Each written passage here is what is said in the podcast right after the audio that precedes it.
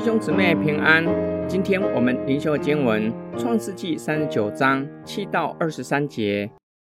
约瑟原来秀雅俊美，这事以后，约瑟主人的妻以目送情给约瑟，说：“你与我同寝吧。”约瑟不从，对他主人的妻说：“看哪，一切家务我主人都不知道，他把所有的都交在我手里。”在这家里没有比我大的，并且他没有留下一样不交给我，只留下了你，因为你是他的妻子。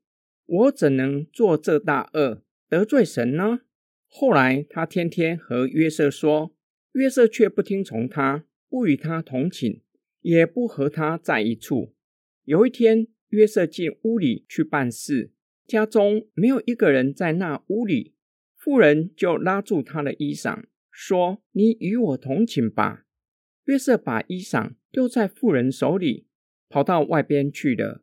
妇人看见约瑟把衣裳丢在他手里，跑出去了，就叫了家里的人来，对他们说：“你们看，他带了一个希伯来人进入我们家里，要戏弄我们。他到我这里来，要与我同寝，我就大声喊叫。他听见我放声喊叫起来。”就把衣裳丢在我这里，跑到外边去了。妇人把约瑟的衣裳放在自己那里，等着他主人回家，就对他如此如此说：“你所带到我们这里的那希伯来仆人进来要戏弄我，我放声喊起来，他就把衣裳丢在我这里，跑出去了。”约瑟的主人听见他妻子对他所说的话，说：“你的仆人如此如此戏弄我。”他就生气，把约瑟下在监里，就是王的囚犯被囚的地方。于是约瑟在那里坐监。但耶和华与约瑟同在，向他施恩，使他在司狱的眼前蒙恩。司狱就把监里所有的囚犯都交在约瑟的手下，他们在那里所办的事都经他的手。凡在约瑟手下的事，司狱一概不查。因为耶和华与约瑟同在，耶和华使他所做的尽都顺利。约瑟秀雅俊美，主人又时常不在家，女主人频频送秋波勾引约瑟，想要与他同寝。约瑟果断地拒绝女主人，并且告诉她：岂可行这大的恶事，得罪神？有一天，女主人特地将众人全都支开。只留下他和约瑟在屋子里。女主人拉住约瑟的衣裳，约瑟把衣裳丢在女主人手里，急忙的逃离那屋子。根据文献和壁画，古埃及男子赤裸着上身，只用一块类似裙子围着下半身。约瑟有可能赤身逃离现场。女主人叫了家里的人来，控告他带了一个希伯来人。女主人没有说是约瑟戏弄她，女主人的话具有放话的味道，希望约瑟与她谈判。若是照着她的要求去做，约瑟的罪责比较轻，是他带来的希伯来人戏弄女主人。约瑟没有妥协，女主人于是向波提法说：“你所带到我们这里的那希伯来仆人。”这句话表达对波提法不满。希望他不要详细盘问，能够快速处理，免得东窗事发。波提法没有动用私刑，没有将约瑟处死，而是将约瑟下在法老王囚禁犯人的地方。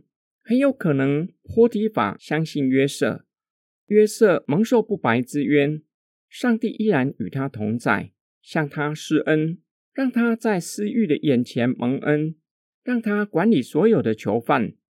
上帝也让约瑟所做的尽都顺利，凡他所做的，司狱同样不会再过问。今天经文的默想跟祷告，犹大和约瑟无论生活和生命，两个人都具有强烈的反差。将约瑟卖给以实玛利人的犹大已经成家立业，约瑟却是在埃及为奴，虽然已经被提升到总管的地位，依然是奴仆。犹大在妻子过世后，服丧的日子满了，在迦南人庆典期间寻欢作乐，甚至在没有带钱的情况下，随意寻找路旁的妓女过夜，付不出钱来，只好拿随身的信物作为抵押品。约瑟虽然做波提法家里面的总管，主人十分的信任他，不会过问他所做的事。然而，约瑟并没有因此仗势欺人，依然忠心服侍主人。女主人看上约瑟俊美，屡次勾引约瑟，甚至刻意支开所有的人，即使只有他和女主人同在一个屋子，约瑟一点也不敢逾越界限。约瑟不是担心刑罚。假如害怕的话，只要与女主人谈判，听从女主人的意思，就不会有牢狱之灾。很显然，约瑟不是担心这个，也不是惧怕主人会动用私刑，而是对上帝存敬畏的心。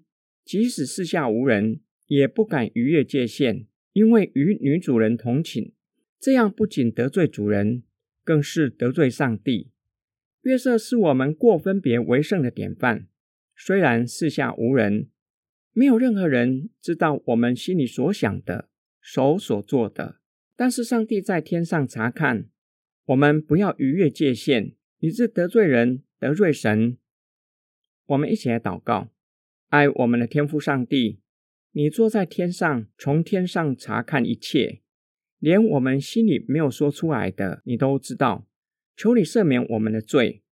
求主以你的宝血洁净我们，以你的话语更新我们的心思意念，叫我们的心思意念能够更多的思想你的话语，叫我们每日的生活都遵照你的旨意，过分别为圣的生活。我们奉主耶稣基督的圣名祷告，阿门。